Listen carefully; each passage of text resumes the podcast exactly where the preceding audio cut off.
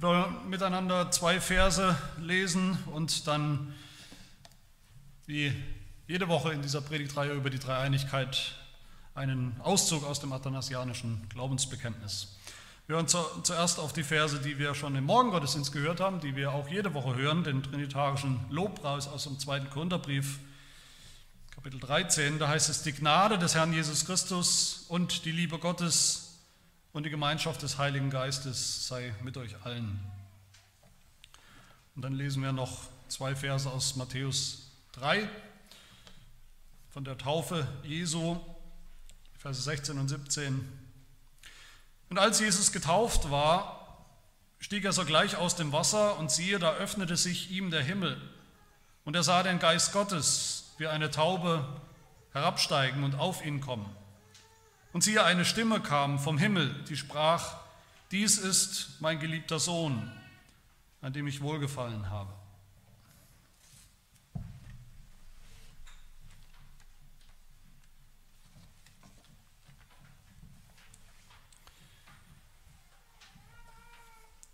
dann lesen wir die Abschnitte aus dem athanasianischen Glaubensbekenntnis. Da heißt es, der allgemeine christliche Glaube besteht aber darin, dass wir den einen Gott in der Dreifaltigkeit und die Dreifaltigkeit in der Einheit verehren, indem wir weder die Personen vermischen, noch die eine Substanz, das eine Wesen auftrennen. Die Person des Vaters ist nämlich eine Person, die des Sohnes eine andere, die des Heiligen Geistes eine andere. Aber Vater, Sohn und Heiliger Geist besitzen eine Gottheit, dieselbe Herrlichkeit, dieselbe ewige Erhabenheit. So ist Gott der Vater, Gott der Sohn, Gott der Heilige Geist. Und dennoch sind es nicht drei Götter, sondern ein Gott. So ist Herr der Vater, Herr der Sohn, Herr der Heilige Geist und dennoch nicht drei Herren, sondern ein Herr. Denn wie wir durch die christliche Wahrheit aufgefordert werden, jede Person einzeln als Gott und Herrn zu bekennen, so werden wir durch den allgemeinen christlichen Glauben daran gehindert, von drei Göttern oder Herren zu sprechen. Der Vater, wurde von niemandem gemacht, noch erschaffen, noch gezeugt. Der Sohn ist vom Vater allein nicht gemacht und auch nicht erschaffen, sondern gezeugt. Der Heilige Geist ist vom Vater und Sohn nicht gemacht, noch erschaffen, noch gezeugt, sondern er geht hervor. Ein Vater also, nicht drei Väter. Ein Sohn, nicht drei Söhne. Ein Heiliger Geist, nicht drei Heilige Geister.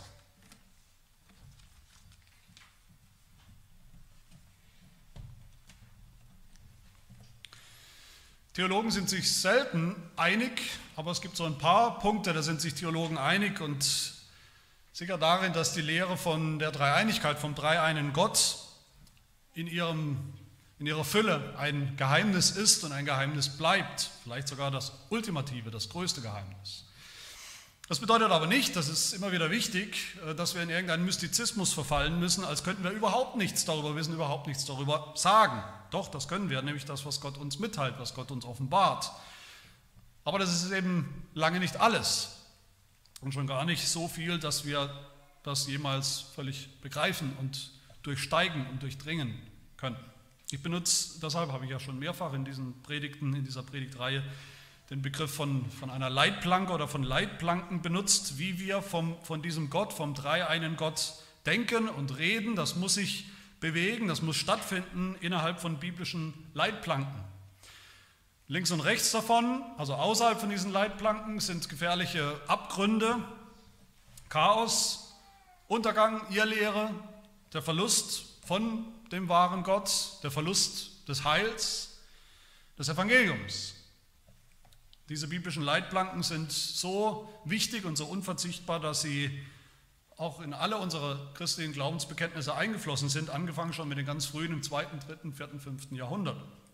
Und deshalb müssen wir innerhalb dieser Leitplanken bleiben. Aber selbst darin, wenn wir da, da drin bleiben, dazwischen bleiben, wissen wir und verstehen wir längst nicht alles. Da bleibt vieles, worüber wir uns nur den Kopf kratzen können.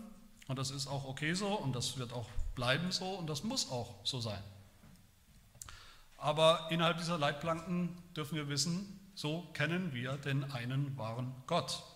Zumindest mal das, was notwendig ist. Und so können wir ihn auch wirklich nicht nur kennen, sondern auch anbeten, wie Christen das immer schon getan haben, als den dreieinen Gott. Und egal was wir sagen, egal was ich sagen werde, auch in, in dieser Predigt oder in den anderen, was irgendein christlicher Prediger predigt, die zwei wichtigsten Leitplanken bleiben die aus dem Athanasianum, die wir schon gehört haben in der Vergangenheit, die wir hoffentlich nach dieser Predigtreihe, hoffe ich mal, alle irgendwie auch auswendig kennen, nämlich die zwei Leitplanken, dass wir erstens weder die Personen vermischen dürfen, in einen Topf werfen und vermischen, durchrühren sozusagen, noch das eine Wesen Gottes aufspalten. Das sind die zwei Leitplanken. Letztes Mal haben wir uns damit beschäftigt, dass Gottes Wesen eins ist, einfach ist, ungeteilt ist, nicht aufgespaltet werden darf und kann. Alles in Gott ist ganz der eine Gott, der dreieine Gott, der ungeteilte Gott. Damit haben wir uns letztes Mal beschäftigt. Und wenn man das so hört, manche hören das und denken dann fälschlicherweise, weil sie eben die andere Leitplanke ignorieren, okay, wenn Gott eins ist, ganz durch und durch eins in seinem Wesen, dann ist das doch der Tod von der Lehre der Dreieinigkeit. Dann ist das ja erledigt und gestorben. Wenn Gott nur eins ist, wenn Gott einfach ist, ungeteilt ist, dann haben wir doch nur eine Eineinigkeit. Dann sind der Vater, der Sohn und der Heilige Geist eben nicht verschieden, sondern sie sind auch eins. Ein und derselbe. Dann haben wir die Personen eben doch vermischt, in einen Topf geworfen. Und es gibt übrigens christliche Traditionen, gerade im charismatischen Bereich, die tun genau das. Die kennen keine Unterschiede zwischen den drei Personen. Wie bringen wir das zusammen? Wie bringen wir die Einheit Gottes, die Einfachheit Gottes, seine Ungeteiltheit vom letzten Mal, die linke Leitplanke sozusagen, wie bringen wir das zusammen mit der Dreiheit Gottes? Die drei echten unterschiedlichen Personen, die Leitplanke rechts. Wie können wir richtig darüber denken? Wie können wir Gott so richtig anbeten innerhalb dieser Leitplanken? Dass wir beides im Blick haben, seine Einheit und auch seine Dreiheit. Warum geht es heute? Und dazu wollen wir uns anschauen, zunächst, dass die Bibel wirklich von drei verschiedenen Personen spricht, dann zweitens die drei Beziehungen zwischen ihnen oder untereinander und drittens, was das für uns bedeutet. Dass das für uns bedeutet, dass Gott am Ende wirklich dreimal auf drei persönliche Weisen für uns ist, unser Gott ist, derselbe eine Gott. Der erste Punkt also die drei Personen. Jeder Bibelleser, auch ein ganz unvoreingenommener, der anfängt, äh, die Bibel zu lesen, dem wird schnell klar, zumindest wenn er aufmerksam liest, dass die Bibel zwei Dinge gleichzeitig tut, wenn es um Gott geht. Sie spricht von Anfang an von einem Gott, ausdrücklich nur einem Gott, einem wahren Gott, der in sich ungeteilt ist, eins ist.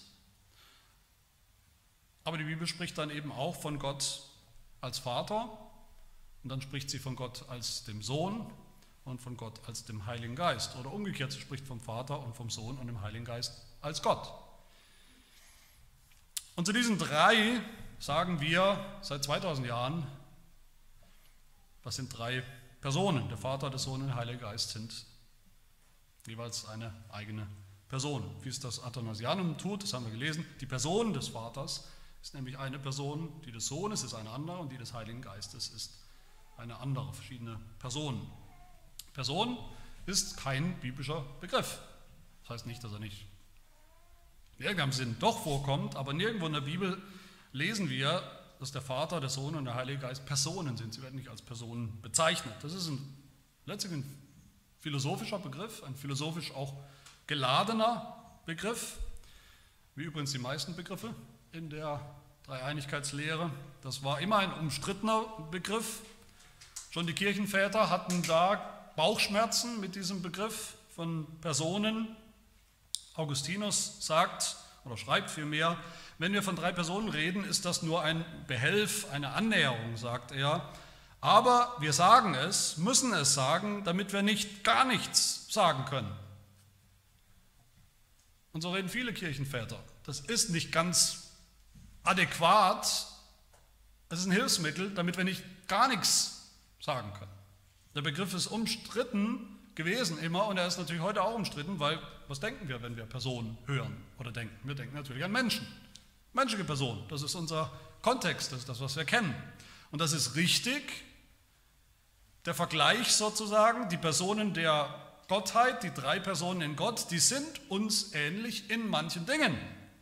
Oder eher umgekehrt, wir menschliche Personen sind den göttlichen Personen ähnlich in manchen Dingen als Ebenbilder Gottes. Aber das ist mindestens genauso sehr oder mindestens so oft auch falsch, wie wir dann denken. Wir ziehen nämlich sehr schnell dann menschliche Schlüsse daraus, sind ständig dabei, falsche Schlüsse daraus zu ziehen, was das bedeutet, dass der Vater, der Sohn, der Heilige Geist Personen sind. Wir denken dann immer an menschliche Personen. Aber trotzdem haben die Kirchenväter, auch die Verfasser unserer Bekenntnisse, das waren ja zum Teil dieselben, diesen Begriff verwendet, haben ihn auch eingeführt, haben ihn gebraucht, um in der Dreieinigkeitslehre wichtige Dinge zu formulieren, auszudrücken. Der Vater, der Sohn, der Heilige Geist werden beschrieben in der Bibel durch und durch als persönlich, zumindest mal. Nicht als Sachen, nicht als Dinge, nicht als abstrakte Wirklichkeiten, sondern persönlich, in persönlichen Kategorien und Eigenschaften und Adjektiven und so weiter und so fort.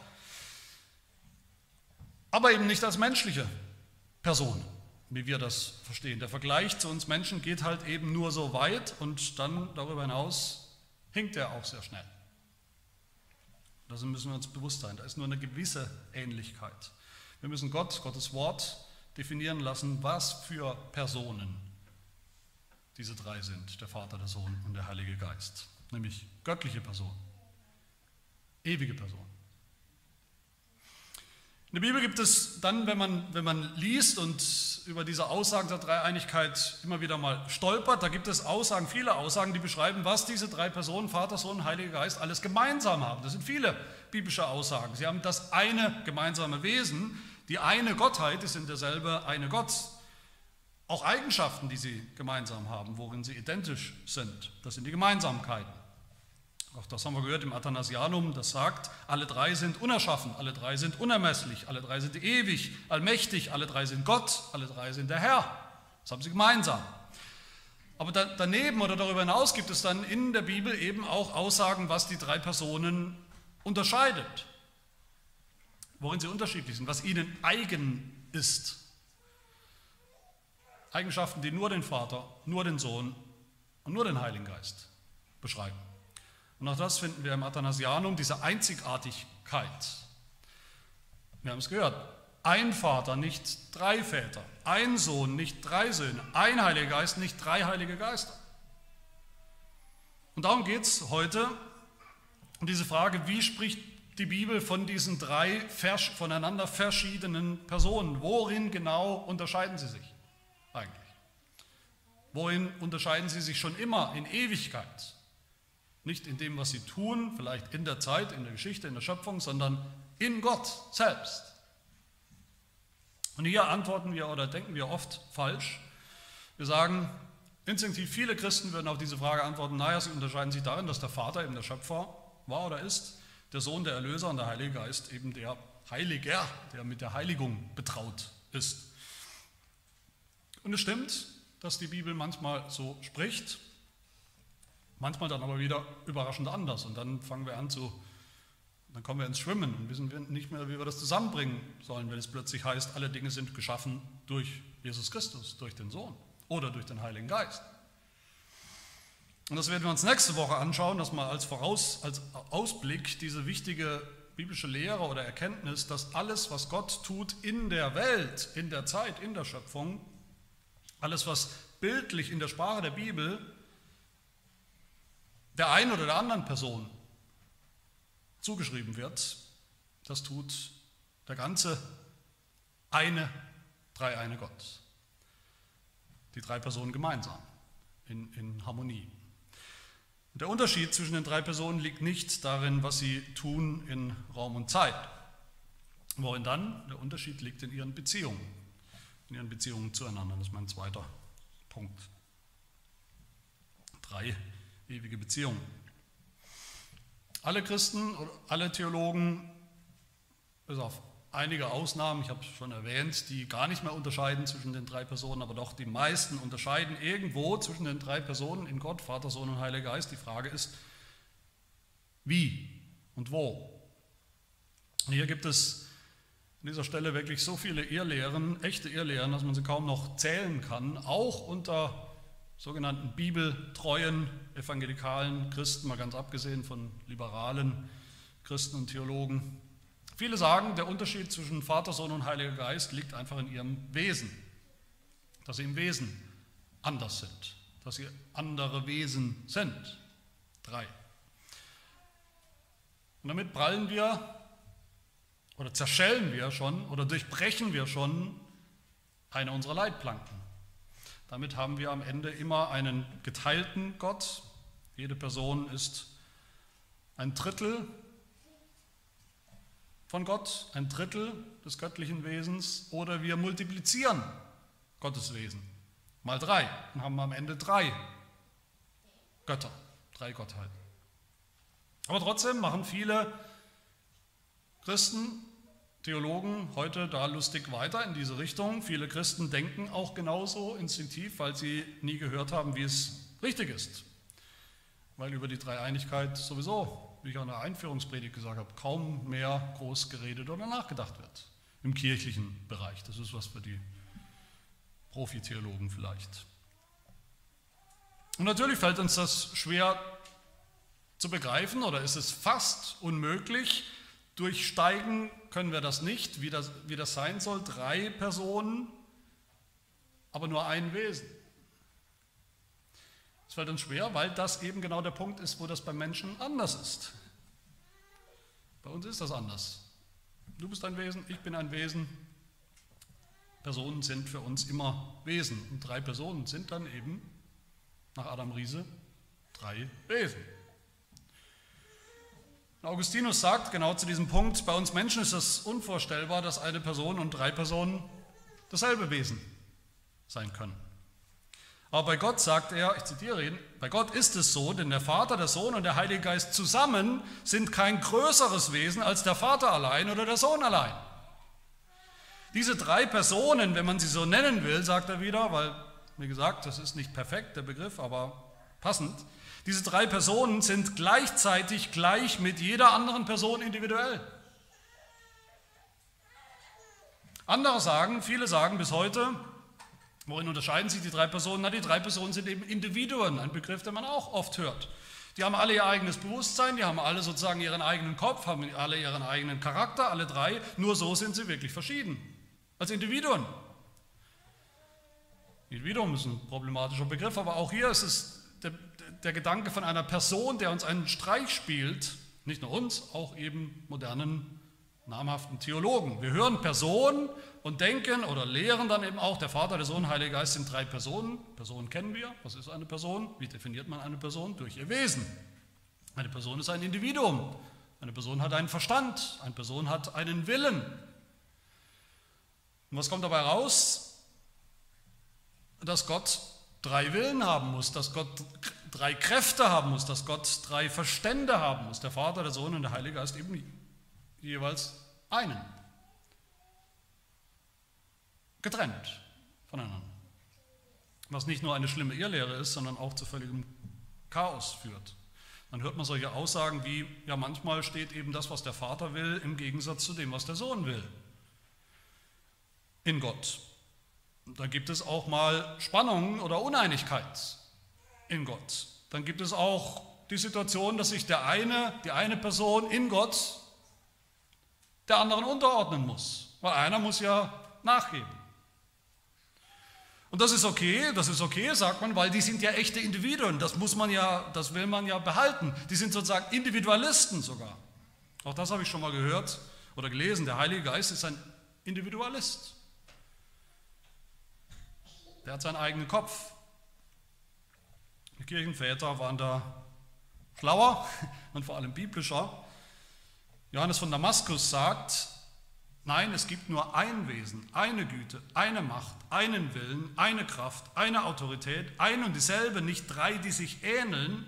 Deshalb ist der Vater, der Sohn und der Heilige Geist eins in jeder Hinsicht. Eins in jeder Hinsicht. Der Vater, der Sohn, der Heilige Geist sind keine drei Bewusstseinszentren, keine drei Think Tanks oder, oder Supercomputer, die, okay, miteinander vernetzt sind irgendwie, aber doch unabhängig voneinander funktionieren und, und rechnen. Die haben nicht drei individuelle Willen und Pläne und Handlungen, Programme, drei Verstände, die nur eben zufälligerweise, weil sie sich so gut verstehen, miteinander in Harmonie sind, im Einklang sind, wie leider landläufig viele, viele Christen denken. Genau das ist das Modell, was viele Christen haben von Dreiein Gott. Was nur dazu führen kann, dass wir am Ende drei Götter haben. Das ist das und nichts anderes. Gott kann nur einen Willen haben. Weil der Wille und seine Macht, sein Verstand, all diese Dinge gehören zu seinem Wesen. Wer er ist als der eine ungeteilte Gott. Es kann nicht geteilt werden, es kann nicht multipliziert oder addiert werden.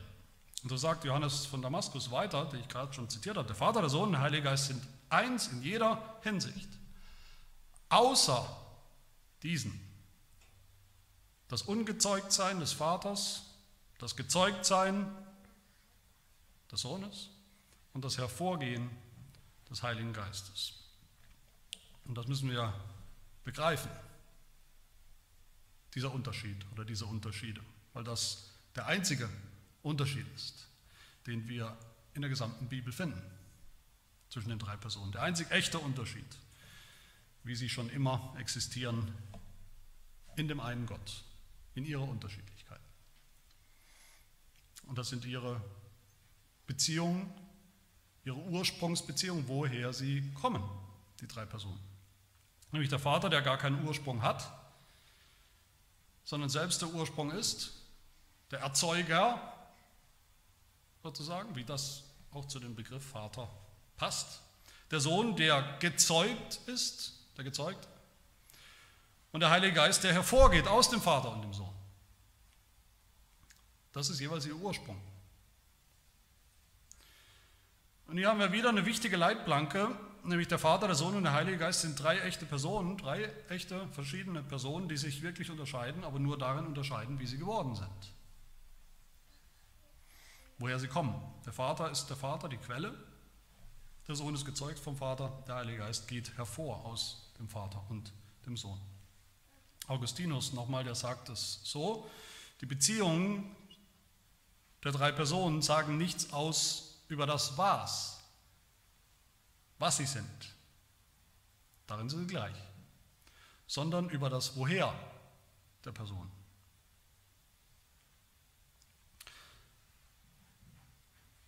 Aber fragen wir uns mal, worin, wie ist denn der Vater anders, verschieden vom Sohn und vom Heiligen Geist? Über den Vater sagt die Bibel niemals, dass er geworden ist, gezeugt, geboren, der einzige Geborene, nirgendwo. Er ist kein Sohn und er hat selber keinen Vater. Er ist der vaterlose Vater. Er ist der, von dem Paulus sagt in Epheser 3, von dem jede Vaterschaft im Himmel und auf Erden ihren Ursprung hat. Und deshalb finden wir alle möglichen Namen und Bilder in der Bibel selbst für den Vater als Vater. Der Vater ist der Grund, der Ursprung, die Wurzel, die Quelle, das Haupt. Er ist das Licht, die Lichtquelle. Johannes 5, Vers 26, der Vater hat das Leben in sich selbst, es wurde ihm nicht gegeben, von nichts und niemandem. Er ist derjenige, Apostelgeschichte 17, der selbst allen Leben und Odem und alles gibt. Er gibt nur, er empfängt nicht, auch nicht das Leben. Der Vater ist nicht von etwas, von jemandem, sondern alles ist von ihm. Sathanasianum fasst dieses Besondere Einzigartige des Vaters was nur der Vater ist in diesem einen Satz zusammen. Der Vater wurde von niemandem gemacht, noch erschaffen, noch gezeugt. Drei Verneinungen. Drei Dinge, die er nicht ist. Und hier ist spannend, da müssen wir noch, dürfen wir, können wir noch einen anderen wichtigen Zusammenhang, biblischen Zusammenhang sehen. In der Bibel wird uns beschrieben, wie der Vater ist, wie der Vater anders ist, seine, seine Eigentümlichkeit sozusagen als Person in Bezug auf die Schöpfung. In Bezug auf die Schöpfung ist er der Schöpfer, als der, der außerhalb der Schöpfung steht, vor der Schöpfung, der ihr Ursprung ist.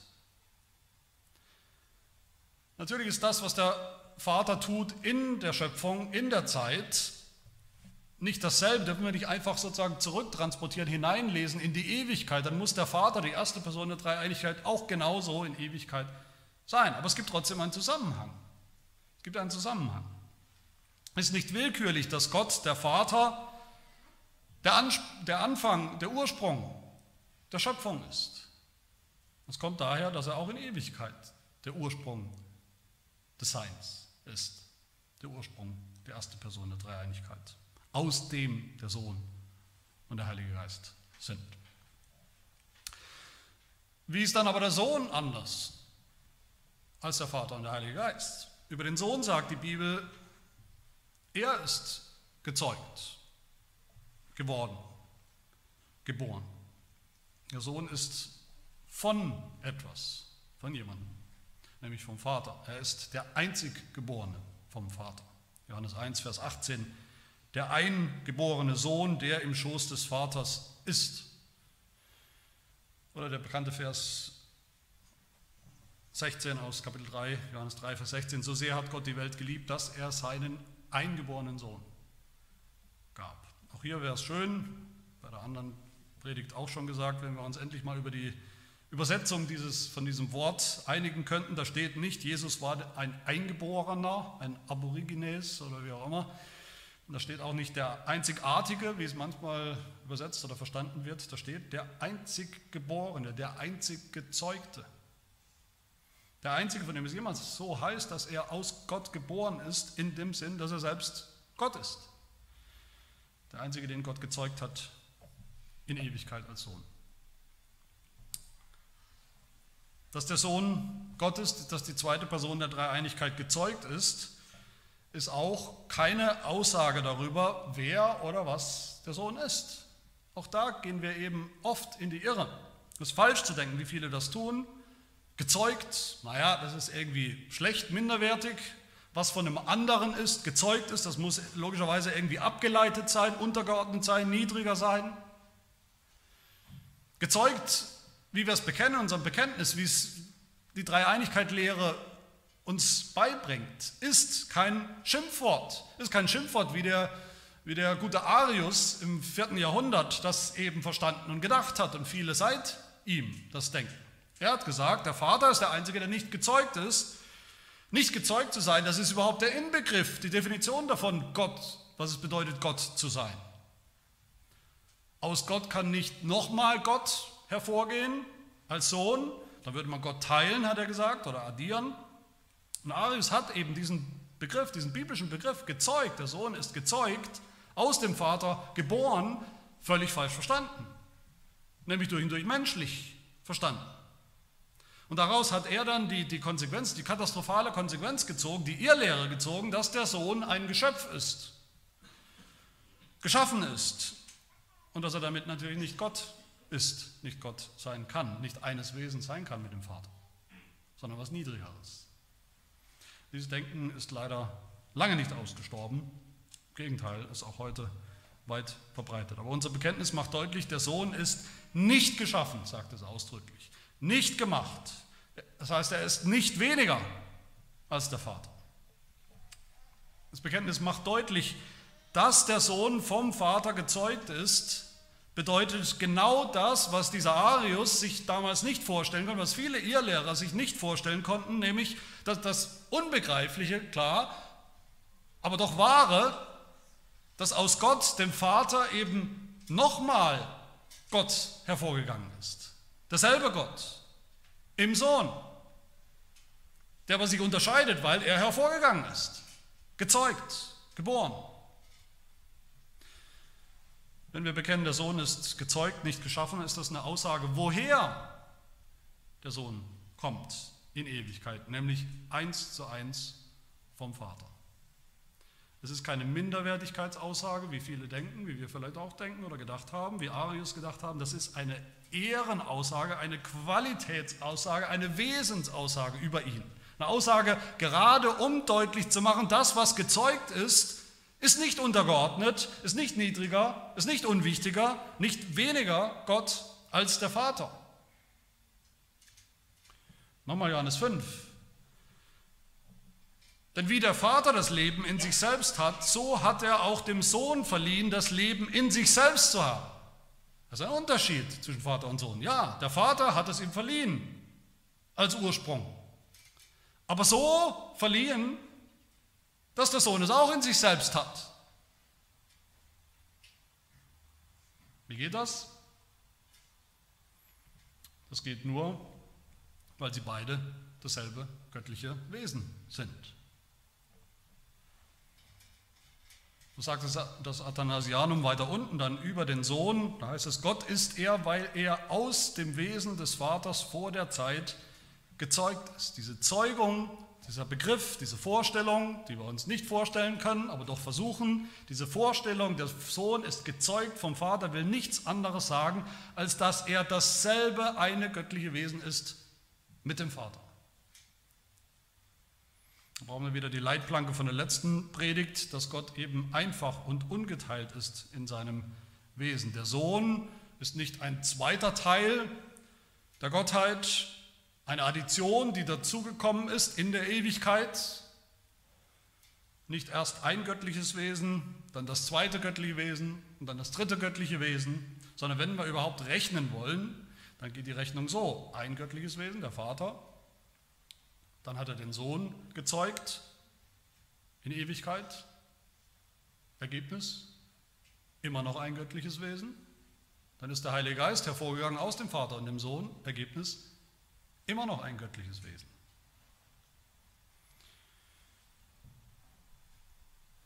Und das ist passiert. Dieser Sohn, die zweite Person der Dreieinigkeit, ist geworden, gezeugt, Geboren als der einzige Geborene in der Ewigkeit. Wir reden nicht von der Zeit, wir reden nicht von Weihnachten, wir reden nicht von der, von der Menschwerdung, der Fleischwerdung Jesu, wir reden von der Ewigkeit. Wenn wir dann aber denken oder fragen, was wir vielleicht tun, die Frage, die ich auch gehört habe, schon oder immer wieder höre, ja, wo war denn dann der Sohn, bevor er so gezeugt wurde? Und was war da mit dem Vater? Gab es eine Zeit, wo der Vater eben allein war? Gab es eine Zeit, wo der Sohn nicht war? Und wenn wir so fragen, das ist die falsche Frage, wenn wir so fragen, wiederholen wir nur wieder die Irrlehre der, der Arianer, des Arius. Nein, gab es nicht. Es, gab, es gibt keine Zeit, es gibt keine Momente, keinen Augenblick, wo der Sohn nicht war. Sonst wäre auch der Vater nicht gewesen, weil er, das ist, haben wir gehört, das Besondere, was ihn ausmacht, ist, dass er der Vater ist. So echt ist die Vaterschaft Gottes. So echt ist die Sohnschaft Gottes, dass sie nicht ohne einander denkbar sind. Und auch hier finden wir wieder diesen Zusammenhang, könnte man sagen, wie beim Vater, auch beim Sohn finden wir eine, einen gewissen Zusammenhang zwischen der Ewigkeit, wie der Sohn in Ewigkeit ist und geworden ist, und der Zeit, der Geschichte. Der Sohn Gottes ist Fleisch geworden. Vor 2000 Jahren ist er Fleisch geworden. Er ist geboren als Mensch in der Zeit. Das ist auch wieder nicht dasselbe, wie der Sohn Gottes geworden ist in Ewigkeit. Das ist nicht dasselbe. Aber auch doch gibt es hier einen Zusammenhang. Auch hier ist es keine Willkür. Dasselbe, der in Ewigkeit vom Vater geworden ist, gezeugt der ist dann auch in der Zeit Fleisch geworden, Mensch geworden. Das Athanasianum fasst auch dieses Besondere vom Sohn, was den Sohn ausmacht und allein stellt, sein Alleinstellungsmerkmal, zusammen in dem einen Satz. Der Sohn ist vom Vater allein nicht gemacht, auch nicht erschaffen, sondern gezeugt. Er hat seinen ewigen Ursprung im Vater, womit ein für alle Mal klar ist und klar gemacht werden sollte im Bekenntnis, dass er auch ein und dasselbe Wesen hat, derselbe Gott mit dem Vater. Und dann das dritte, wie ist der Heilige Geist anders als Vater und Sohn? Die Bibel beschreibt den Heiligen Geist aus seinem Ursprung mit verschiedenen Verben. Er ist gegeben, heißt es, er ist gesandt, er ist ausgegossen, er ist ausgeatmet, er geht hervor, er ist immer wieder beschrieben als der Hauch, der Atem Gottes. Jesus selbst haucht die Jünger an und sie empfangen den Heiligen Geist. Deshalb reden wir auch von der Hauchung oder Aushauchung des Heiligen Geistes oder auch seinem Hervorgehen, was nicht genauer beschrieben wird. Das ist so ein gewisser abstrakter Begriff natürlich. Schreibt nur seinen Ursprung, keine Mechanik, keine Details. Vom Heiligen Geist sagt die Bibel nirgendwo, dass er gezeugt wurde, nicht vom Vater, auch nicht vom Sohn. Er ist kein zweiter Sohn, er ist kein Sohn vom Sohn, er ist kein Enkelsohn. Er ist Gott anders, anders geworden, nämlich als Geist, der ausgehaucht, der ausgegangen, hervorgegangen ist vom Vater und vom Sohn. Deshalb heißt er auch in der Bibel manchmal der Geist des Vaters, manchmal der Geist des Sohnes, der Geist Christi. Mal heißt es, der Vater sendet ihn, mal heißt es, der Sohn sendet ihn. In Johannes 5, Vers 26, 15, 26 sagt Jesus, wenn der Beistand kommen wird, den ich euch vom Vater senden werde, der Geist der Wahrheit, der vom Vater ausgeht, so wird der von mir Zeugnis geben. Das ist seine Eigenschaft, seine Eigenheit. So ist er verschieden. Und nur so ist er verschieden vom Vater und vom Sohn. Das ist sein doppelter Ursprung. Und in dem Moment, auch das wieder, kommen wir an unsere Grenze. Es ist kein Moment, weil wir von der Ewigkeit sprechen. In der Ewigkeit ist nichts früher oder später, gibt es keine Zeitabfolge. Aber in dem Augenblick, in Anführungsstrichen, in dem Augenblick, wo der Vater den Sohn gezeugt hat, ist auch in Ewigkeit der Heilige Geist hervorgegangen aus dem Vater und dem Sohn. Nicht früher oder später wie wir auch im nizänischen Glaubensbekenntnis bekennen, bekennen wir den Heiligen Geist als Herrn und Lebensspender, der aus dem Vater und dem Sohn hervorgeht, der mit dem Vater und dem Sohn angebetet und verherrlicht wird. Und auch hier gibt es zum dritten Mal diese Analogie oder Entsprechung zwischen Zeit und Ewigkeit, auch beim Heiligen Geist. Der Heilige Geist, den wir oft damit verbinden und mit Recht in der Zeit, in der Geschichte verbinden wir ihn mit dem, der eben in die Welt gekommen ist, der ausgegossen wurde, der an Pfingsten als, als Hauch, als Atem Gottes gewirkt hat, ausgegossen wurde, den Gläubigen eingehaucht wurde, eingegossen wird, ins Herz gegeben wird. Das ist die dritte Person der Dreieinigkeit, die auch in Ewigkeit hervorgegangen ist aus dem Vater und dem Sohn. Und umgekehrt, der, der hervorgegangen ist in Ewigkeit, ist auch der, der gesandt wurde in die Welt. Und dieses Besondere des Heiligen Geistes fasst das Athanasianum dann zusammen, das was nur der Heilige Geist ist, in dem einen Satz. Der Heilige Geist ist vom Vater und Sohn nicht gemacht, noch erschaffen, noch gezeugt, sondern er geht hervor. Nicht ging hervor, er geht hervor, weil wir sprechen über die Ewigkeit und nicht über irgendeinen Zeitpunkt vor 50 Jahren oder 5 Millionen Jahren. Ich kann es nicht oft genug sagen, genau an, an, an diesem Punkt, mit dem wir uns hier beschäftigen, die Frage, wie wir die drei Personen in dem einen Gott verstehen. Da entstehen die meisten Irrlehren und Fehlvorstellungen in unserem Denken und in unserer Frömmigkeit. Die sehen immer gleich aus. Entweder wir multiplizieren, wir addieren, vervielfachen Gottes Wesen. Drei Personen sind eben auch drei Wesen, ultimativ drei göttliche Wesen, drei Götter.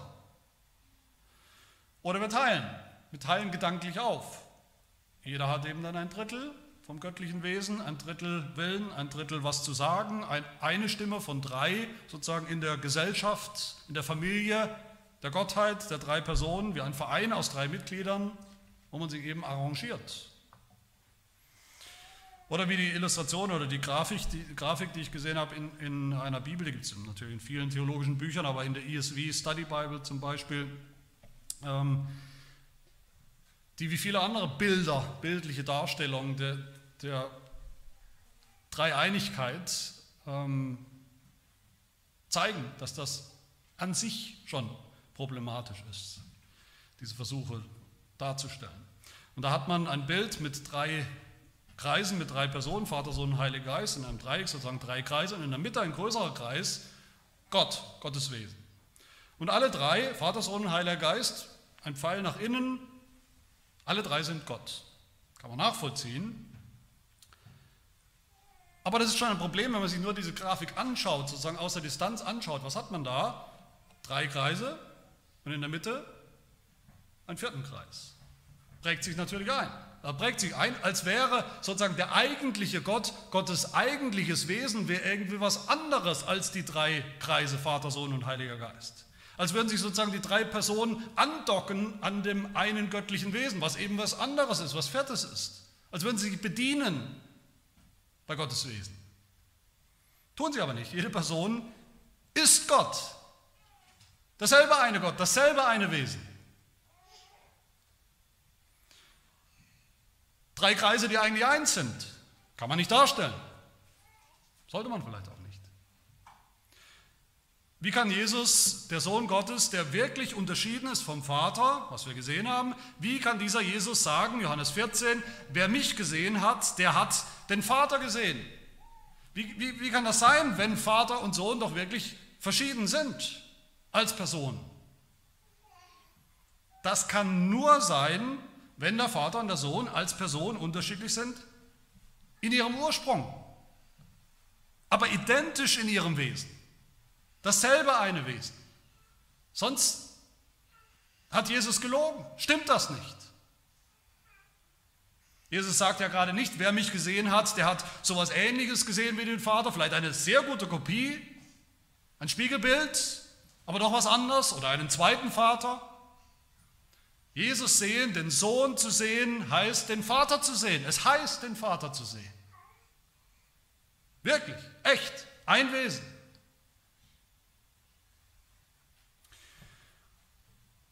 Zum Abschluss, vielleicht fragt ihr euch, warum das alles wichtig ist. Ich werde es jede Woche sagen, ich habe es auch letzte Woche gesagt, sage es jetzt nochmal zum Abschluss. Ich habe zwei große Absichten mit diesen Predigen, zwei Folgen, auch von dem, was wir heute gehört haben, auch wenn wir das letztlich alles nicht durchdringen können, aber doch wenigstens die Leitplanken hoffentlich verstehen. Meine erste Absicht ist ganz einfach, dass wir Gott so sehen und erkennen, wie er wirklich ist. Es klingt so einfach, vielleicht fast langweilig für manche. Wir wollen immer mehr, wir wollen immer gleich zum nächsten gehen, zum sogenannten praktischen Christsein, christlichen Leben gehen. Und weil das so ist, ist es natürlich auch kein Wunder. Ist es wirklich kein Wunder, dass unsere Anbetung von Gott, unser Denken über Gott, unser Verständnis von Gott, es ist kein Wunder, dass das alles so flach ist, so flach ist in vielen Gemeinden und Kirchen. Vielleicht auch so flach ist in unserem Glaubensleben. Wenn wir das nicht mehr erkennen und für einen Wert an sich halten, Gott zu erkennen, wie er nun mal ist. Ein Wert an sich. Ohne dass es uns vielleicht gleich was bringt, den dreieinen Gott zu kennen, zu begreifen, wenigstens im Ansatz, was es bedeutet, dass Gott nur ein Gott ist, ein göttliches Wesen, aber in drei echten Personen. Das ist der Anfang des christlichen Glaubens. Das ist der Anfang des christlichen Glaubens. Das ist aber auch die Mitte und das ist auch das Ende des christlichen Glaubens. Das ist auch der Anfang und Mitte und Ende von jeder christlichen Frömmigkeit. Ironischerweise wissen wir das in menschlichen Beziehungen. In menschlichen Beziehungen würde niemand auf die Idee kommen zu sagen, ja, ich liebe den oder den oder ich liebe die oder jene, wenn wir nicht das geringste Interesse daran haben, wie diese Person ist in sich, mit ihren ganzen Komplexitäten als Mensch. Als Mensch wissen wir das schon. Das sollte doch mindestens so sehr oder noch viel mehr gelten für unsere Beziehung zu Gott. Es ist ein Wert an sich, sogar der höchste Wert, dass wir Gott so erkennen und Gott so anbeten